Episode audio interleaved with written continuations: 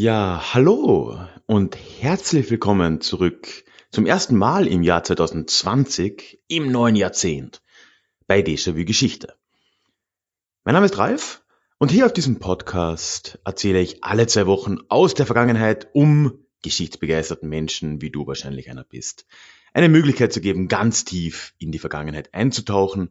Und das machen wir, wo immer möglich, mit einer Portion Augenzwinkern und mit dem Blick auf das Hier und Jetzt. Die heutige Folge wird wieder mal ein bisschen anders sein. Ich habe nämlich einen Gast. Bevor ich dir aber mehr dazu erzähle, du kennst es wahrscheinlich schon, aber es ist mir eben wichtig, möchte ich ganz kurz über den Déjà-vu-Geschichte Newsletter sprechen. Denn dieser Newsletter, dieser E-Mail-Newsletter ist für mich nun mal die beste Möglichkeit, in den Austausch zu kommen mit meinen Hörerinnen und Hörern. Deswegen freue ich mich über jede Anmeldung. Ich am, werde am Schluss der Episode noch ein bisschen mehr dazu erzählen, aber in der Zwischenzeit kannst du schon mal gern auf den Link in den Show Notes klicken und dir das alles anschauen oder auch direkt auf ralfkrabuschnik.com slash newsletter. Würde mich freuen. Ja, heute gibt's ein na, Interview ist falsch, ein Gespräch zu hören. Das habe ich Ende November aufgezeichnet. Da war ich in Berlin auf dem Histocamp. Ich habe auch kurz über dieses schöne Event gesprochen in der vorletzten Episode und habe dort einen alten Freund von mir getroffen, Arno. Wir waren ja, inzwischen ist es lange her, vor äh, achteinhalb Jahren, oh Gott, gemeinsam auf Erasmus-Aufenthalt in Zagreb. Und er ist ebenfalls ein Historiker, ist gerade dabei, seine Dissertation abzuschließen, beziehungsweise hat sie eingereicht. Und wir sprechen grob über sein Thema. Und zwar wird es um eine kleine Geschichte der blockfreien Bewegung gehen und ganz besonders auch die Rolle Jugoslawiens in dieser Bewegung. Ich wünsche dir ganz viel Spaß mit der Episode.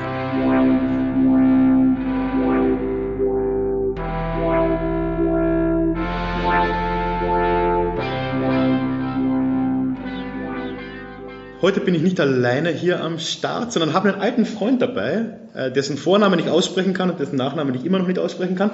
Arno, ich sage mal Trutsch, ist das korrekt? Ja, das passt. Sehr schön. Ja, Arno ist ein alter Freund von mir aus meinen Studienjahren in Zagreb damals. Wir werden uns auch ein bisschen über ein Jugoslawien-Thema so halb unterhalten. Aber vielleicht zuerst mal, Arno, erzähl doch mal was. Wo, wo, was machst du? Warum bist du hier? Ja, hallo, äh, ich bin Arno, ich bin äh, Südosteuropa-Historiker tatsächlich und habe bis vor kurzem promoviert über äh, Jugoslawien nach 1945 beziehungsweise das blockfreie Jugoslawien und was es für einen immensen und heute vergessenen Einfluss auf die Weltpolitik hatte und auch auf die Vereinten Nationen. Und mittelbar auch auf das Völkerrecht, darum geht es äh, in meiner Dissertation so im engeren Sinne, aber heute wollen wir natürlich über das Allgemeine reden, also genau. über äh, den heute ziemlich vergessenen äh, Einfluss, den Jugoslawien mal hatte. Ähm, der weit jenseits dessen liegt, worum man, äh, worüber man äh, sonst äh, so spricht, wenn man über den Balkan redet oder über das ehemalige Jugoslawien, weil man da so ziemlich schnell in den 90er Jahren und den Auslösungsprozessen handelt und das Ganze, was davor war, die ähm, gut 40 Jahre halt komplett unter den Tisch fallen lässt. Ja. Ja, das heißt, wir werden uns heute ein bisschen über Jugoslawien unterhalten. Die lieben Freunde vom Baller Baller Balkan werden es uns verzeihen.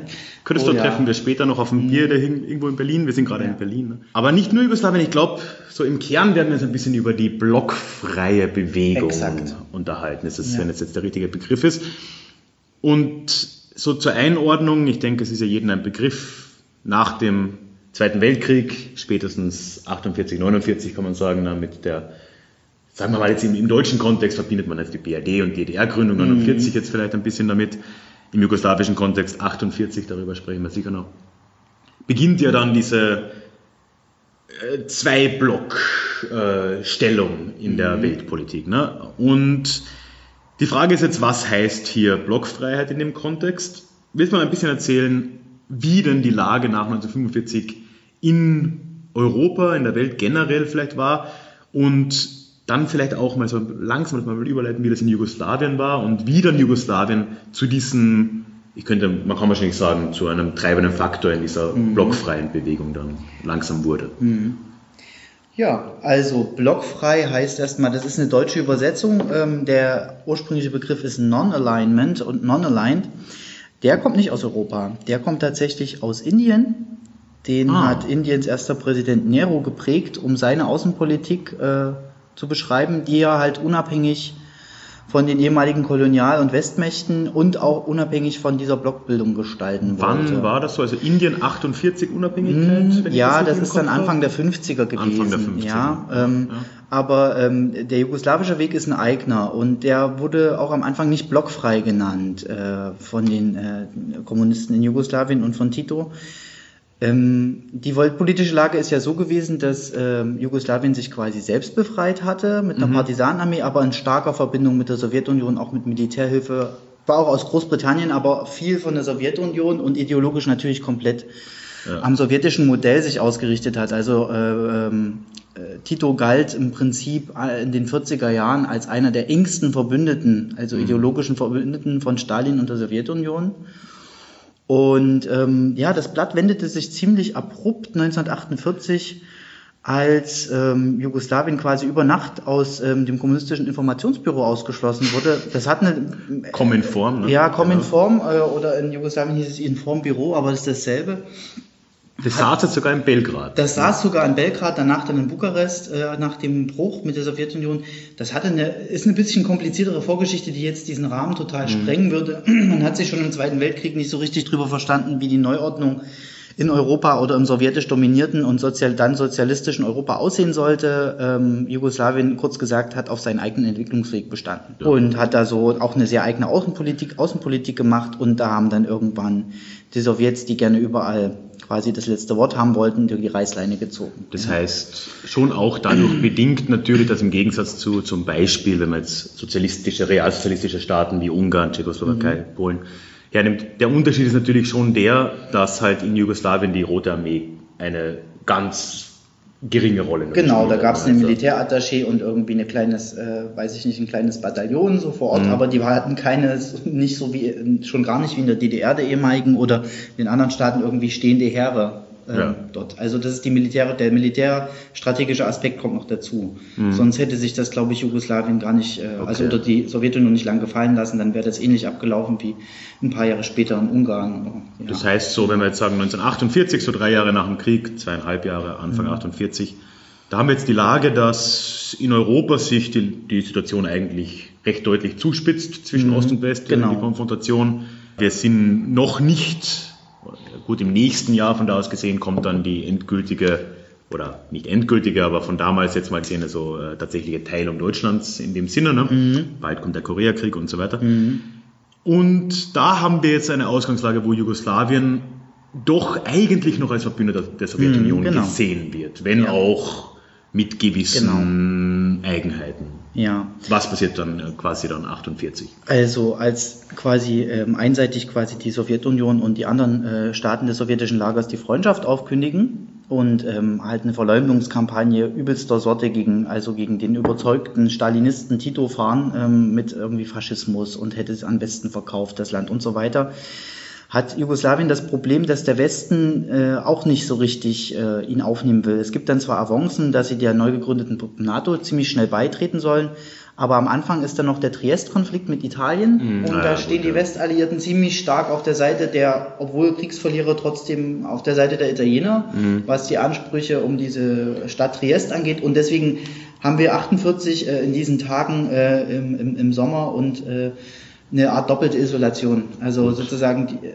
der Westen ist auch nicht so richtig bereit, Jugoslawien irgendwie zu unterstützen. Das mhm. kommt dann langsam in Gang. Die freuen sich ja. wahrscheinlich, dass es da diesen ja. Konflikt gibt, schätze ich jetzt mal, ja, aber mehr Fälle. auch erstmal nicht. Na, das ist so. ja schon eine Zurückhaltung, weil die denken, die glauben da eigentlich nicht dran, dass das zu einem dauerhaften Bruch kommt. Dafür halten sie einfach äh, die jugoslawischen Kommunisten für zu stark. Was, was waren die Gründe jetzt, so ganz, wenn man es versucht, jetzt war sicher sehr komplex, also, aber was waren die, die, Gründe für den Bruch? Die Gründe, also erstmal hatte Tito Augen auf Albanien geworfen, er wollte das gern langfristig in seine äh, Sozialistische Föderation eingliedern, mhm. sich auch mit Enver Hoxha nicht so gut und äh, verstanden.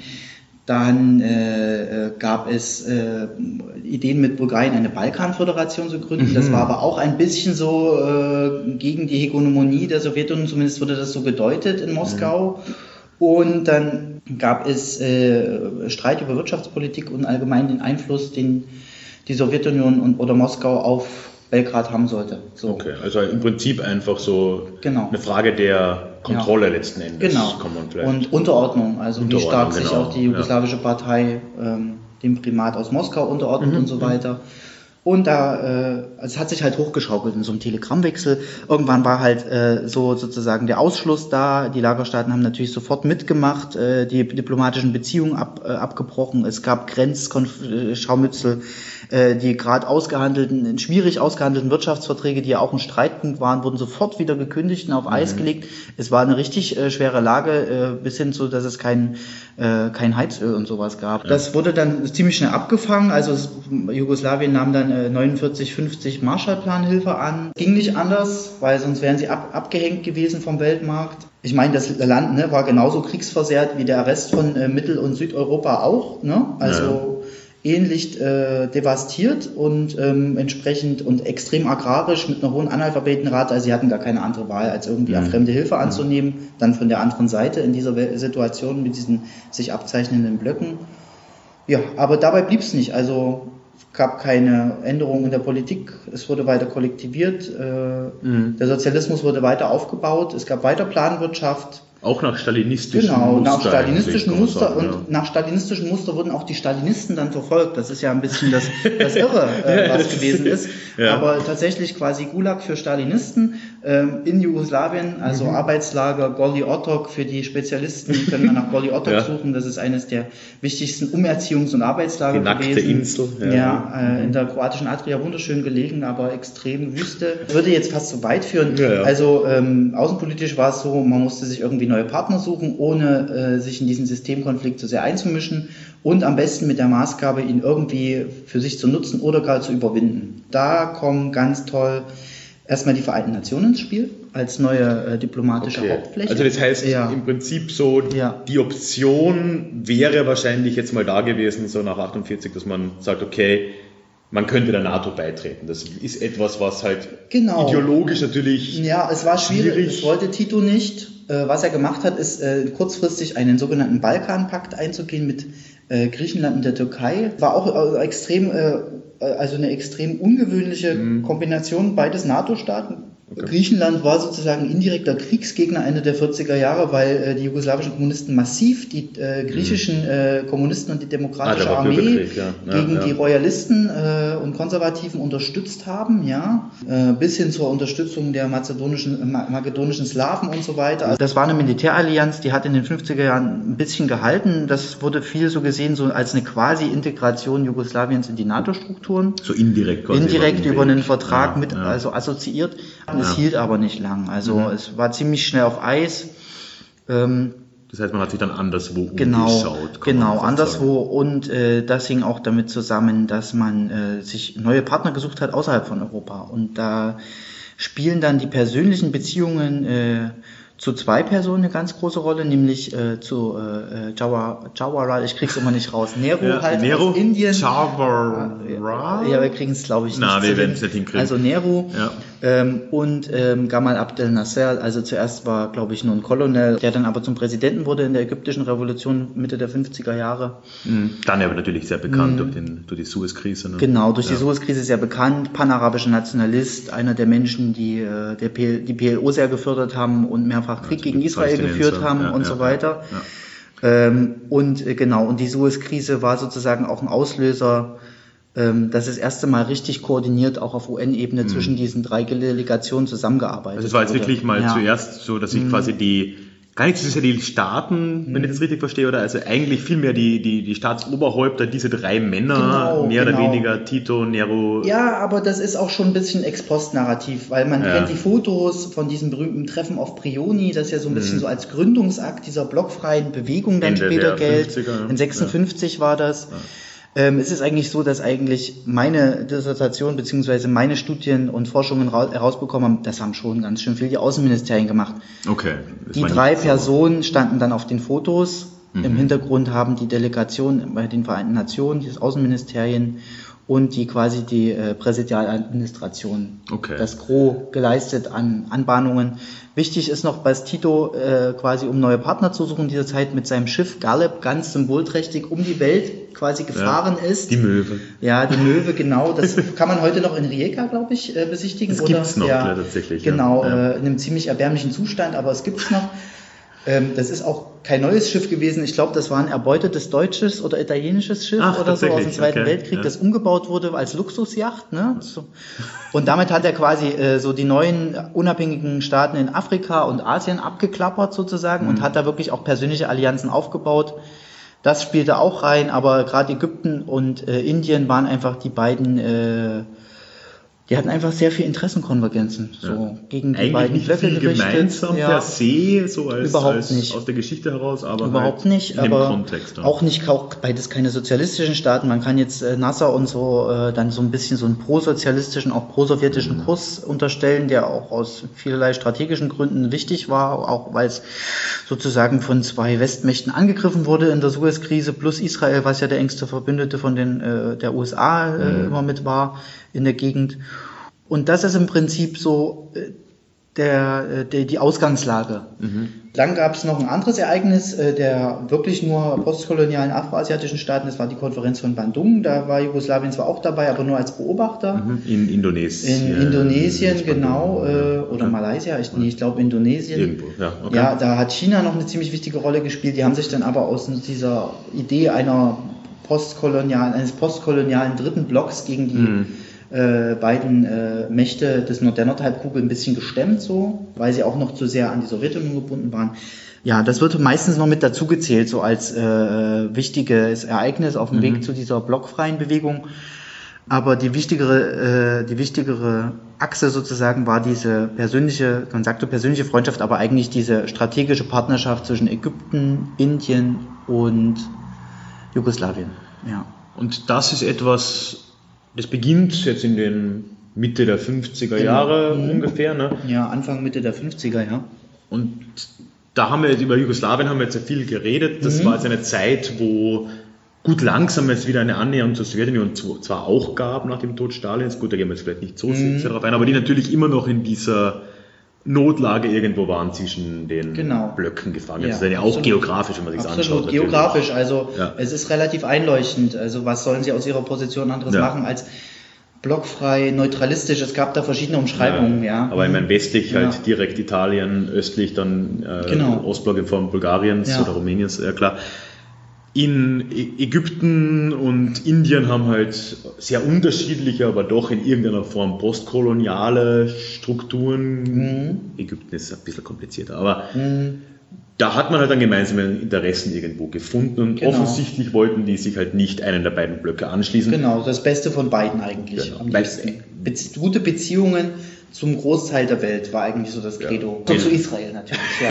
ja, muss man dazu sagen, also gerade, also gerade aus ägyptischer Sicht, außer zu Israel. Ja, ja das muss man immer, das ist die das, große Ausnahme, ja. Das wäre wahrscheinlich Jugoslawien und Indien vollkommen wurscht gewesen. ja, ja, aber die haben sich da so ein bisschen mit reinreißen lassen in diesen ganzen Ostkonflikt. Ein dritter Block wurde es ja trotzdem nie. Also das ist ja nicht so korrekt, aber du hast es schon angedeutet und da kommen wir jetzt, glaube ich, so in den Kern deines, deiner, deiner Dissertation auch, dass die oder die blockfreien ja, aber vor allem auch Jugoslawien als, als Staat und als diplomatischer Chor sehr stark jetzt die UNO für sich entdeckt genau. haben als Spielfeld ist vielleicht. Naja, als einfach, Bühne. Als Bühne, ja, genau. Bühne für ihre Interessen und für ihre Absichten und äh, quasi für eine allgemein, für eine äh, sehr vernetzte und vielseitige Außenpolitik. Ja. Mhm. Und wie hat das dann ausgesehen? Also vielleicht was ist da versucht worden, was waren die Ziele des Ganzen und mhm. wie hat sich das auch wieder auf diese blockfreie Idee ausgewirkt in, im Sinne einer Institutionalisierung eventuell, mhm. dass das enger geworden wäre als, ja, als Folge? Also da gibt es äh, mehreres dazu zu sagen. Einmal ist es so, dass Jugoslawien halt an, in, den 50ern probiert, einfach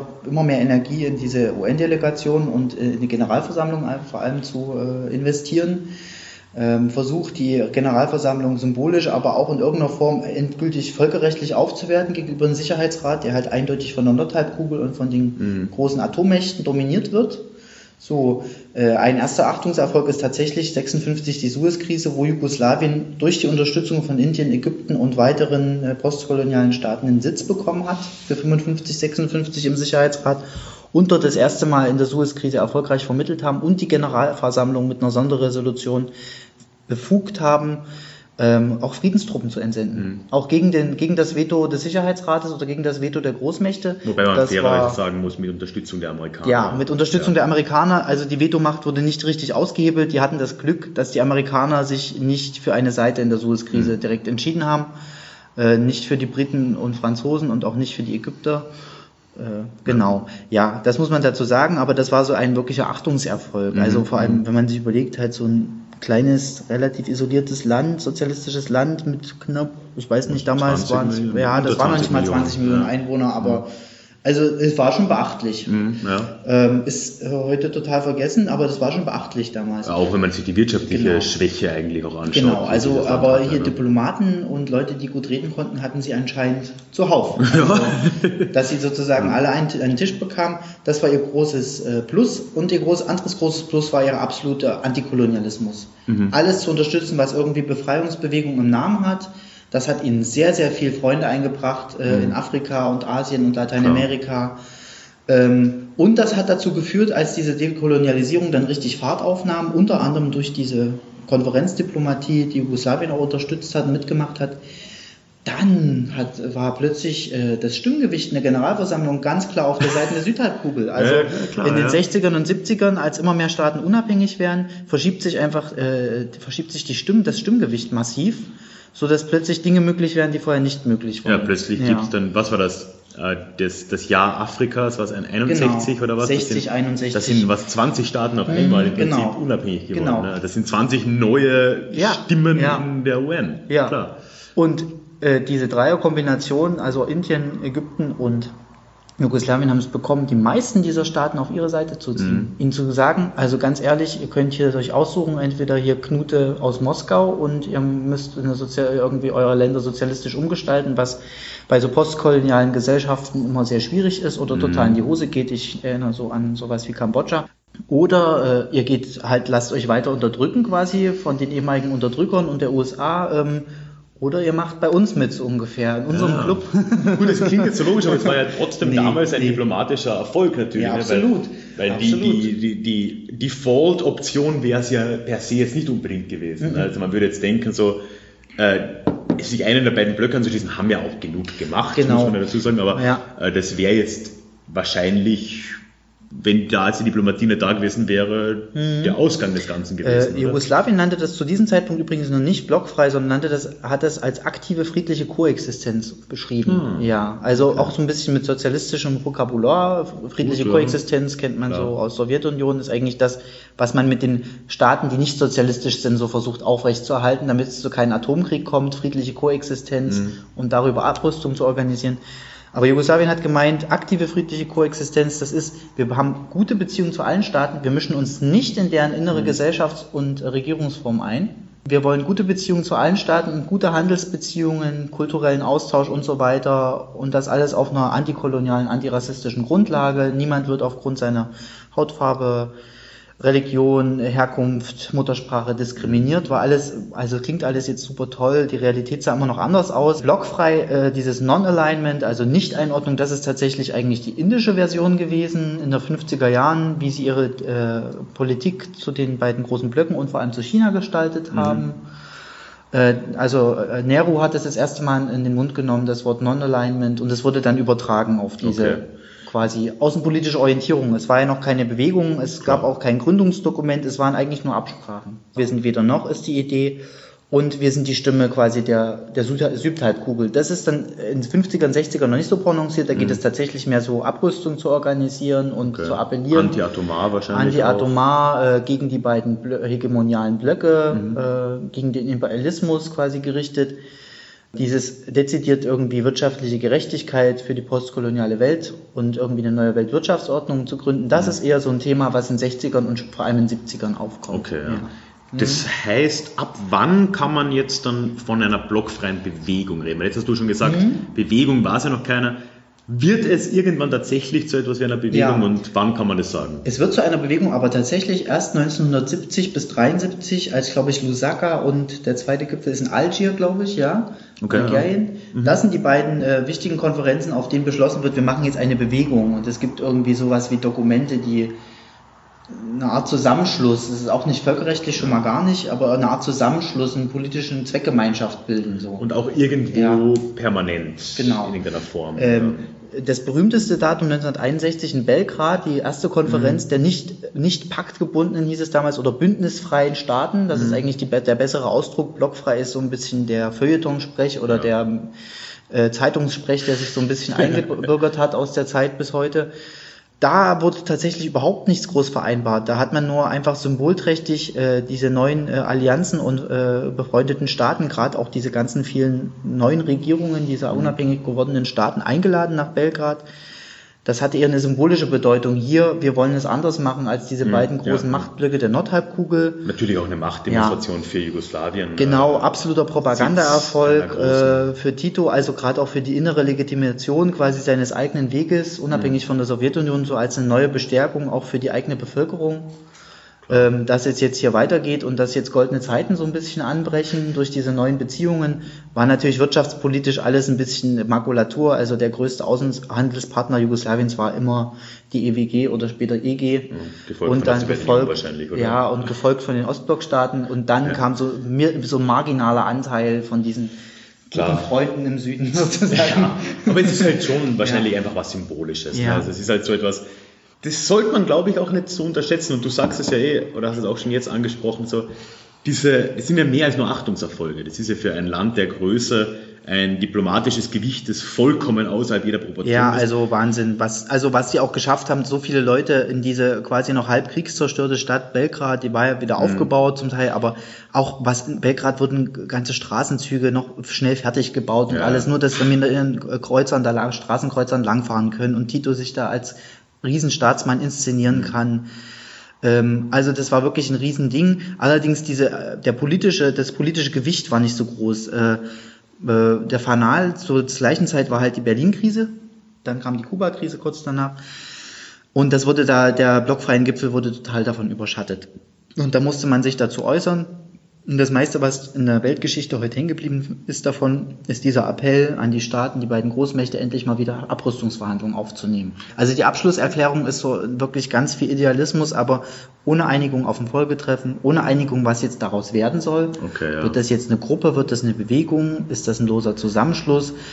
Sind es dann doch am Ende nur wieder diese drei äh, Führungsmitglieder ja. oder alle anderen? Das dann quasi zehn ja. Jahre lang so. Man kann hm, wirklich genau. sagen, so erst in den 70ern genau. nimmt das in irgendeiner Form dann Strukturen ja. irgendwo an. Ja, auf UN-Ebene funktioniert das super. Also da ist klar, äh, man kennt so, man kennt sich, man weiß, mit wem man Allianzen bildet und Stimmenmehrheiten, aber darüber hinaus wird es schwierig. Also dann auf der Ministerial- und auch auf der Ebene der Staatsführungen ist ziemlich unklar ähm, und da gibt es einfach sehr viel divergierende Interessen so. Also da, diese Blockfreiheit in 60er Jahren ist einfach so ein ganz großes Sammelbecken, ohne dass klar wird, was das eigentlich sein soll äh, sein soll, ähm, das, der, große, der große Wechsel oder die großen Änderungen bringen wirklich erst diese großen Gipfelkonferenzen mhm. in den 70ern, weil die ganz klar begründen, wir, wir machen jetzt eine Bewegung daraus, einen richtigen Zusammenschluss. Es gibt, äh, also es gibt ein Ministerialkomitee, das ist dann später zu einem richtigen Koordinationsbüro geworden. In den 70ern jetzt zumindest gab es aber doch immer noch Erfolge auch. Also da würdest du sagen, da hat ja, das Ganze schon immer also noch Also diese Charta der wirtschaftlichen Rechte und Pflichten der Staaten, das ist zwar auch nur eine äh, Generalversammlungsresolution gewesen, aber die hat im Prinzip extrem viel verändert. In den 60ern wurde das schon angeleitet, da gab es die äh, Konferenz über wirtschaftliche Zusammenarbeit und Entwicklung, die UNCTAD, United Nations Conference on Trade and Development, als Gegengewicht zu dieser sich formierenden Welthandelsorganisation, ah, okay. die halt klar kapitalistisch und von den Westmächten geprägt war. Das waren schon äh, wichtige Achtungserfolge, ähm, auch so, dass man heute sagt, hier Souveränität über natürliche Ressourcen ist Teil des Völkerrechts geworden. Das ist alles eindeutig das Wirken der blockfreien ah, ja. Stimmenmehrheit gewesen. Okay, okay. Äh, sonst gäbe es das nicht. Diverse Anti-Apartheid, äh, Antirassismus-Konventionen und so weiter gehen ganz klar auf das Wirken, dezidiert auf das Wirken äh, der Blockfreien zurück mhm. und äh, speziell auch der jugoslawischen, indischen und ägyptischen Delegation. Ja. Das heißt so, wenn man grob jetzt ein Fenster, also zumindest in den 70er Jahren, teilweise auch in den 60er Jahren kann man sagen, hat das durchaus Wirkungen erzielt. Also dieses, das, das, das, hat auch Spuren hinterlassen, die wir tatsächlich Absolut. heute noch spüren. Absolut. Was ja dann absurd ist, weil die blockfreie Bewegung heute kaum mehr ein Begriff ist, obwohl Nein. sie sogar nicht existiert. Nein. Also das Problem ist, es gab immer diese zwei Pole. Ne? Also zuerst hier, äh, wir formieren was gegen diesen Ost diese Ost-West-Geschichte, gegen diesen Ost-West-Gegensatz. Und das kam dann dazu und dann kam halt äh, die Forderung der Südhalbkugel und der postkolonialen mhm. Staaten, was als Nord-Süd-Konflikt beschrieben wurde immer. Wo Jugoslawien eigentlich ein komischer. Genau, äh, die konnten damit nicht so viel anfangen. Außenstehender war. Die haben ja. sehr viel vermittelt, die fanden die Ideen alle toll, aber es waren nicht ihre eigenen Probleme in dem mhm. Sinne, ne? sondern die haben sich dessen angenommen, sozusagen ein bisschen so als Paten, könnte man sagen. Ja, ja. Weil sie halt die diplomatischen Kontakte hatten es gibt einfach große personelle Kontinuitäten im diplomatischen Korps, auch zum ersten Jugoslawien, zum nichtsozialistischen Staat. Mhm, mhm, die kannten einfach schon diese ganzen, die kannten die ganzen Leute, die waren bei der Gründung der UN mit dabei und so weiter. Die waren kein komplett neuer Staat. Genau, also die haben, und sie waren europäischer Staat sozusagen, das war für viele auch ausschlaggebend. Ihr seid Europäer, also kulturell irgendwie mhm. Europäer, aber ihr seid Sozialisten und ihr seid nicht Kolonialisten und ihr seid dezidiert antiimperialistisch aufgestellt. Also wir, ihr seid sozusagen die guten Europäer. Das hat wirklich so einen, ja, so einen genau. Schein irgendwie ausgemacht. Genau. Ne? So äh, und ihr seid aber auch nicht diese Hardcore-Hardliner aus äh, Moskau, die uns quasi gleich komplett einkaufen wollen, sozusagen, mhm, für mhm. ihre Weltrevolution, sondern ihr lasst uns Luft zum Atmen. Ne? So, ja, ja, ja. ja, keine innere Einmischung. Man äh, sieht schon, warum ja, das irgendwie mh. auch erfolgreich war. Ne? Das genau. ist etwas Genau. Also es war ein sehr, äh, es war ein sehr gutes, äh, verlockendes Angebot, was Jugoslawien auf diplomatischer Ebene diesen Staaten geboten hat, mhm. ähm, quasi in der Weltpolitik anzukommen ne, und sozusagen und dann zusammen was zu erreichen. Ja, ja. Mhm. Ab wann kann man sagen, dass das an seiner Strahlkraft, an seiner Wirkungskraft verloren hat? Ich, ich meine, klar, mit Ende des Kalten Krieges war es wahrscheinlich endgültig vorbei, aber ich schätze jetzt mal, Tod Titos 1980. Ja, genau. Na, das, das geht schon früher los. Also der Tod Titos war so ein bisschen äh, so der, der, die erste schwere Krise. Ne? Nicht nur für Jugoslawien selber, sondern auch mhm. für diese blockfreien Bewegung, weil er ein unheimlich starkes symbolisches politisches Gewicht da eingebracht hat. Er hat ja 1979, kurz vor seinem Tod, ist er extra nochmal nach Kuba. Mhm nach Havanna mitgefahren, weil er Angst hatte, dass äh, Fidel Castro und das sozialistische Kuba diese Bewegung prosowjetisch ja. einkaufen. Und äh, als es dann hieß, äh, der nächste Gipfel findet in Havanna 79 statt, äh, war in Jugoslawien die Alarmglocken im Außenministerium und bei Tito selbst. Mhm. Also die Bewegung würde erstmal einfach nur prosowjetisch wahrgenommen und man würde die Partner oder die guten Beziehungen, die man mittlerweile auch wieder zu den Westmächten hätten, hätte äh, aufs Spiel setzen. So. Mhm, mh. Und da ist er das letzte Mal wirklich hingefahren, obwohl er eigentlich nur seinen Außenminister hinschicken wollte. Auch schon Josef Wirchowitz, ja, der war mhm. damals noch neu halt, äh, deswegen mhm. hat er dem wahrscheinlich nicht so ganz ja, vertraut. Und Tito war ja jetzt gesundheitlich nicht mehr sonderlich Nein, der, der war, glaube ich, das ja. war schon, da hatte nur kurz davor ein Bein amputiert zu bekommen. War über und, 85 oder? Ja, ja, also er hat es nur noch ein paar Monate überlebt. Mhm. Er hat es aber wirklich dort geschafft, die Stimmung zu drehen, ein Dokument zu verabschieden, das halt die Essenz der Blockfreien, also dass es gegen beide Blöcke gerichtet ist, eine unabhängige Option darstellt, zu retten, so. Mhm, mhm. und äh, sich gegen diesen, äh, wirklich, dieses stark antiwestliche, was die Kubaner davor beschließen wollten, so ein bisschen zur Seite zu drängen. Ja, und ähm, der Tod Nerus äh, war auch schon ein Problem, denn die Nachfolgerin, das war, glaube ich, seine Tochter Indira Gandhi. Gandhi äh, wann war der Tod Nerus? Weißt du das? Äh, Ungefähr. Fragst du mich was? Irgendwie, ich glaube Ende 60er, Anfang 70er. Okay, also ungefähr zehn? Jahre davor. Ja, Indira Gandhi hat äh, in den 70ern äh, die Macht übernommen und mhm. die hat Indien auf einen neuen Kurs geführt, der auch sich an der Sowjetunion mehr ausgerichtet hat und der ein Atomprogramm beinhaltete, was heute nicht, bis heute nicht ja. unter internationaler Kontrolle ist. So also, Pakistans, ne? Ja, ja, im Prinzip komplett gegen alles, was die Blockfreien vorher an Abrüstungsfragen ja. beschlossen hatten oder sich positioniert haben oder versucht haben, auf UN-Ebene ja. durchzudrücken, komplett in die Gegenrichtung. Atomare Abrüstung. Ja, alles, alles Makulatur. Also, also die Erfinder der Blockfreiheit haben im Prinzip eher die, äh, die Prinzipien komplett über den Haufen Dann auch geworfen. noch Anlehnung an Sowjetunion. Ja, genau. ja, klar. Ja, man könnte man jetzt argumentieren, Ägypten und die ganzen arabischen Staaten haben die schon schon immer über den Haufen geworfen, weil sie quasi dezidiert Israel aus aktiver friedlicher Koexistenz Ja. ausgenommen haben. Also die durften bekämpft werden. Also da ist schon immer so ein bisschen Makulatur dran Mhm. gewesen, wie ernst das genommen wurde. Also der Tod Neros ist so ein erster Einschnitt, das merkt man aber noch nicht so, weil da kommt noch diese ganze Hochphase mit dem Nord-Süd-Konflikt und äh, auch die Hochphase an Mitgliedschaften so. Und Ende der 70er kippt das so. Das erste Mal, ich glaube, Burma tritt als erstes Land freiwillig wieder aus, Okay. aus der Bewegung. Und in 80ern äh, sind, ist vor allem Jugoslawien äh, sehr stark mit sich selbst beschäftigt. So, Gut, ja. ja, ja. Also äh, da kommt es dann schon zu diesen äh, Spannungen innerethnisch zwischen den Rep- Republiken und autonomen Gebieten. Ähm, die Außenpolitik ist zwar immer noch wichtig, man hat noch immer sehr ein großes Prestige in der Welt, man versucht das zu nutzen, aber innenpolitisch funktioniert es Mhm. Ja, halt überhaupt nicht.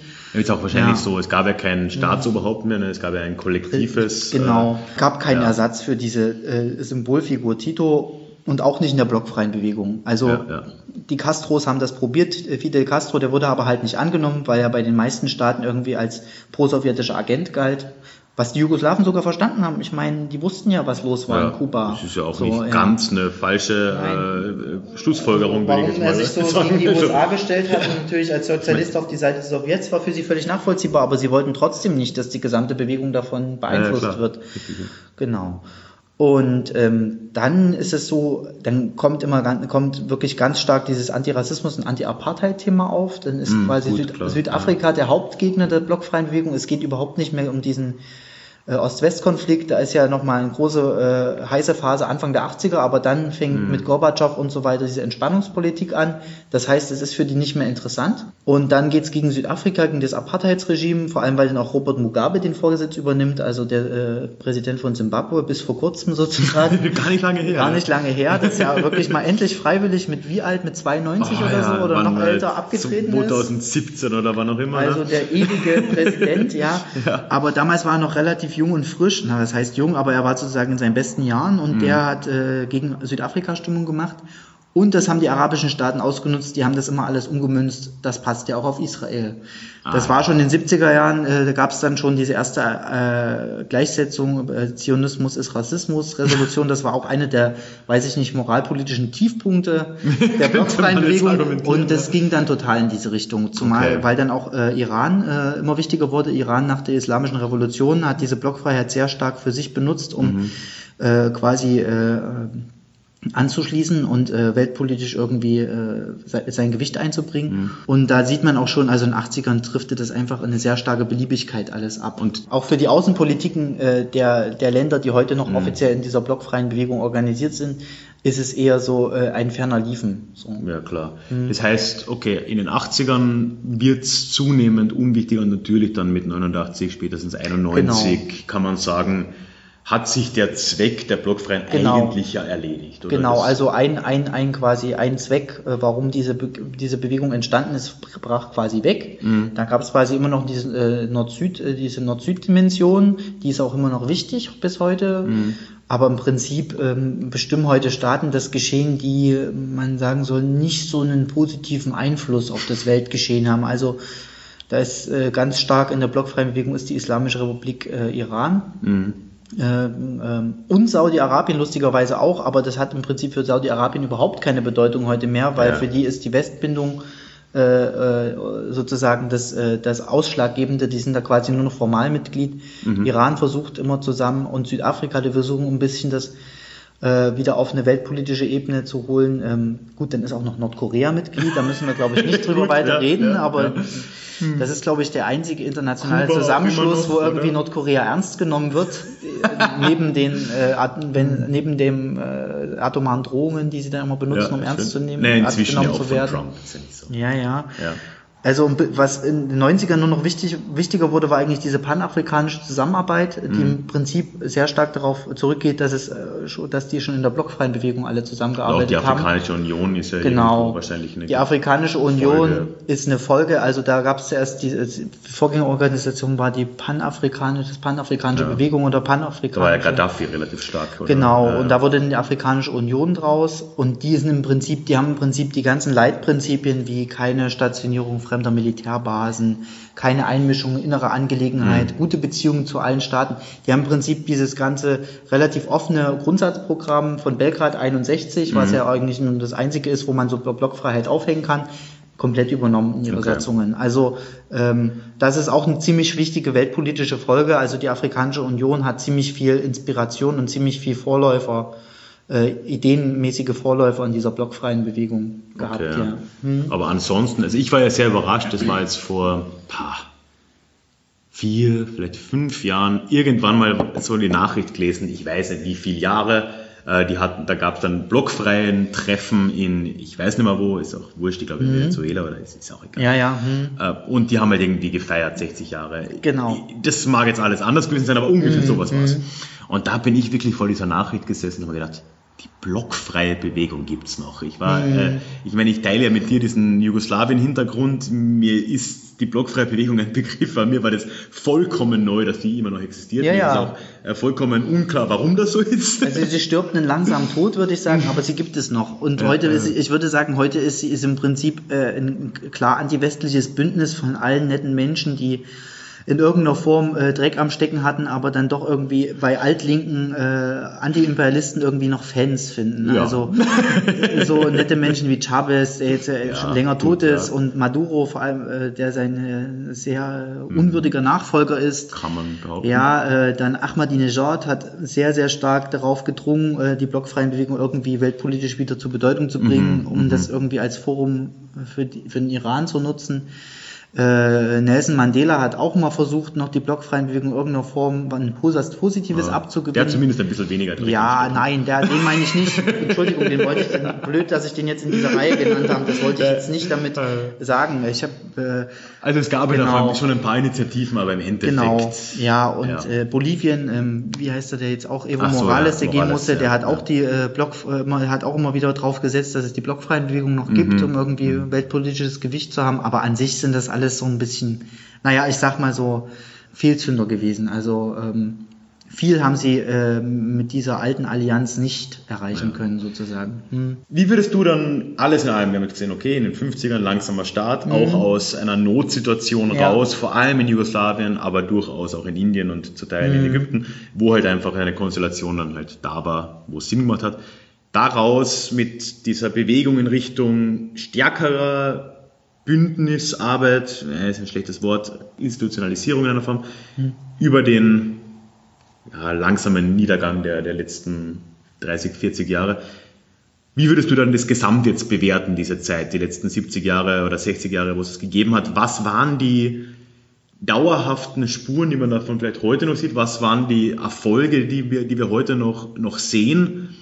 Und was war die Rolle, die das wirklich hm. gespielt hat in der jüngeren ja. Äh, Zeitgeschichte? Ja, also jenseits von Erfolg und Scheitern, das ist immer so ein bisschen schwierig äh, als historische Kategorien, weil man da sehr viel wertet. Ne? Also es geht ja um, es geht ja um Signifikanz hm. und Einfluss. Ja, ja. Und das war, also gerade für die Staaten, die hatten eigentlich, äh, wenn, wenn es diese Form von Absprache und Koordinierung und äh, schließlich Zusammenschluss nicht gegeben hätte, die hätten weltpolitisch überhaupt nie irgendwie äh, Spuren groß hinterlassen oder wenn, dann wäre das komplett vergessen und es hätte überhaupt keinen äh, merklichen Einfluss gehabt. Also für so ein kleines, relativ kleines europäisches Land wie Jugoslawien ähm, war das einfach ungeheuerlich äh, einflussreich, was sie erreicht haben. Also allein, was sie irgendwie geschafft haben, irgendwie diverse Abrüstungsgremien wieder zu beleben und immer wieder am Laufen zu halten äh, die ganzen äh, Vorarbeiten zu wirtschaftlicher Gerechtigkeit, zu einer anderen Welthandelsordnung, das ist, hat zwar alles nicht wirklich funktioniert am Ende, mhm. weil äh, die im Prinzip die großen Machtblöcke das nicht mitgetragen haben, aber die gesamten Ideen und die Prinzipien, die sind heute alle noch ähm, abrufbar und vor allem das äh, Prinzip über wirtschaftliche Souveränität und äh, äh, Ressourcensouveränität ist heute ein ganz wichtiges äh, Handels- und Wirtschaftsvölkerrechtliches äh, Instrument. Dann ähm, äh, die Definition des Angriffskriegs und von Aggression, diverse Antiterrorkonventionen, die in Zusammenarbeit äh, durchaus mit westlichen Staaten entstanden sind, gegen Flugzeugentführungen, gegen die Entführung von diplomatischem Personal, ähm, was ist noch wichtig, ähm, damit ich hier nichts vergesse?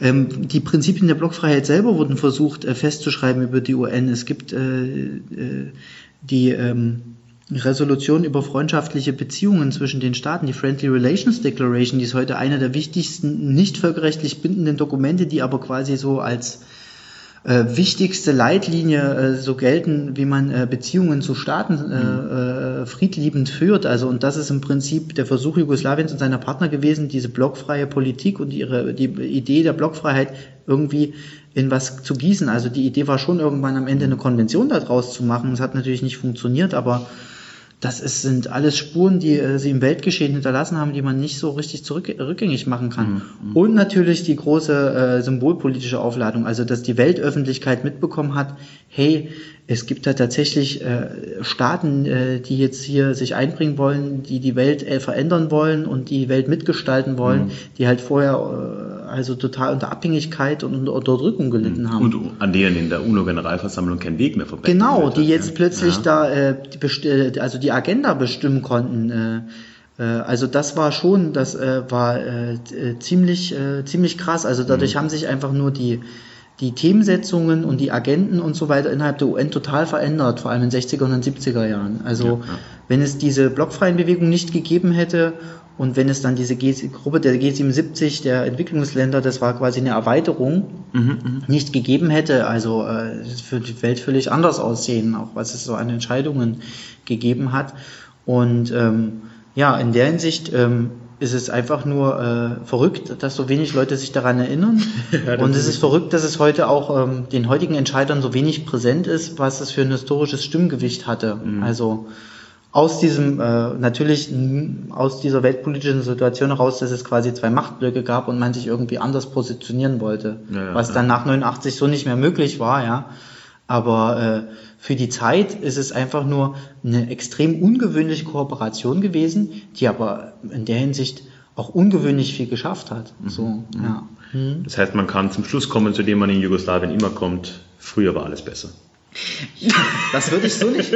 Früher war alles besser. Also äh, zumindest, wenn man die weltpolitische Bedeutung der Nachfolgestaaten äh, vergleicht, ist das halt, ist das, sind das heute alles Peanuts. Also, ja, das glaube ich auch, ja. Serbien ist assoziiertes Mitglied, in der blockfreien Bewegung. Ach, tatsächlich immer. Ja, äh, ja, das einzige europäische Vollmitglied ist äh, der tolle Staat Weißrussland, die letzte Diktatur Europas ähm, mit Lukaschenka. Oh, ja, ja, also genau wie bezeichnend. Ich habe das ja schon kurz umrissen, dass das ein ziemlich äh, illustrer Club heute ist. Ja, ja, das, ähm, das Serbien, das nochmal. Also Serbien versucht so ein bisschen mit seiner in seiner Mittelrolle zwischen Ost und West. Also wir wollen EU-Mitglied sein, mhm. aber ja nicht NATO und immer gute Beziehungen zu Moskau so ein bisschen so anzuknüpfen, wie wir tun mal so, als wären wir wieder blockfrei. Ja, ja, ja aber natürlich auf einer ganz anderen Grundlage mit einem völlig anderen Wirtschafts- und politischen System und halt auch nur mit irgendwie einem Drittel der Einwohner und äh, ein Viertel der Fläche oder so.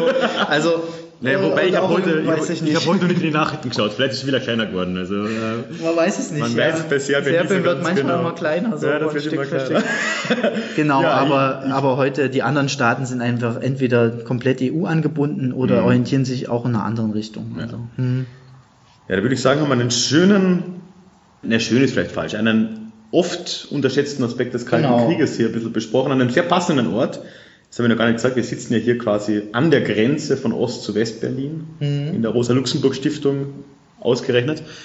Noch im Osten, wir werden uns jetzt dann langsam Richtung Westen bewegen und mhm. unseren guten Freund Christo Lazarevic treffen, genau, der kann uns dann korrigieren. Wir werden den, den Jugo treffen wir dann in Westberlin, weil ja. bekanntermaßen die Jugo-Gastarbeiter dorthin gegangen sind, weil dort gab es harte Währung Richtig. zu verdienen im Osten. Da kann man dann einen Café aufmachen ja. und den ganzen Tag faulenzen. Und der kann uns dann erklären, was wir jetzt für einen Blödsinn erzählt haben. Ja, schön, dass du da warst, Arno. Oder dass, ja, ich freue mich, dass, dass wir es geschafft haben. Ich freue mich, dass ich in meinem Lieblingspodcast endlich mal selber vorgekommen bin als Protagonist. Also das ehrt mich sehr. Also, jetzt musst du dann ja. nur noch deine eigene Stimme aushalten beim Hören. Ja, das, das, wird, das wird anstrengend, aber das werde ich durchhalten und es ist ja eigentlich sich. für die anderen Hörer auch gedacht. Ja, ja ich weiß ja, was ich erzählt habe, so ungefähr. Oder vielleicht auch nicht mehr. Ich wundere mich dann, was du da zusammenschneidest. Ja, wir werden sehen, was ich davon halte. Das äh, werden, werden die Hörer, das wirst du jetzt gleich hören im Outro, das ich dann äh, drei Wochen später einsprechen werde. Ja, Bis ich hoffe, ja, also ich hoffe ganz ehrlich, dass wir nicht zu, zu speziell geworden sind. Ähm, ich weiß, es ist ein äh, ziemlich spezielles und auch ein ziemlich weites Thema gleichzeitig. Man äh, stolpert einfach über ganz viele verschiedene weltpolitische Themen, wenn man über Block, die Blockfreien redet. Aber äh, ich hoffe, dass es trotzdem so ein bisschen das Interesse der Allgemeinheit getroffen hat. auch so nicht nur die ganz krassen Geschichtsfreaks oder Freaks, äh, Kalten Krieg-Fans oder so. Also ich hoffe, dass ich irgendwie alle erreichen konnte. Ja, Kalte Krieg-Fans mögen wir ja. generell nicht. Dann lassen wir es ja, mal gut genau. sein, würde ich sagen. Mhm.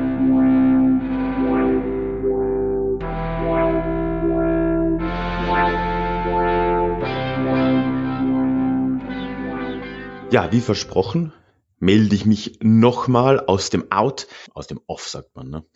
wie auch immer. Drei Wochen sind es nicht ganz geworden. Es ist ja doch inzwischen Januar, aber das soll uns jetzt nicht weiter abhalten. Ja, ich hoffe, die Episode hat dir gefallen. Am Schluss habe ich mich dann auch nochmal motivieren lassen. Wir haben ja im Scherz ein bisschen über die jugoslawischen Migranten Westdeutschland gesprochen und habe dazu einen Blogartikel verfasst, nämlich zu dem, der Begriff ist eigentlich schwierig, den Gastarbeitern, die da so ab den 60ern nach Deutschland gekommen sind, unter anderem aus Jugoslawien. Und darüber kannst du eben auf meinem Blog mehr erfahren. Und den Link zu diesem Artikel findest du in den Show Notes zu dieser Episode.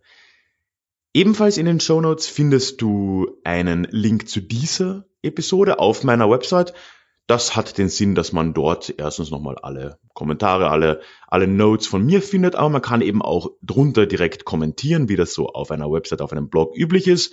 Ist, wenn du Gedanken hast zu dieser Episode, sehr praktisch, weil man eventuell auch ein bisschen ein Gespräch anfangen kann, was besser ist als so eine 1 zu 1 Kommunikation.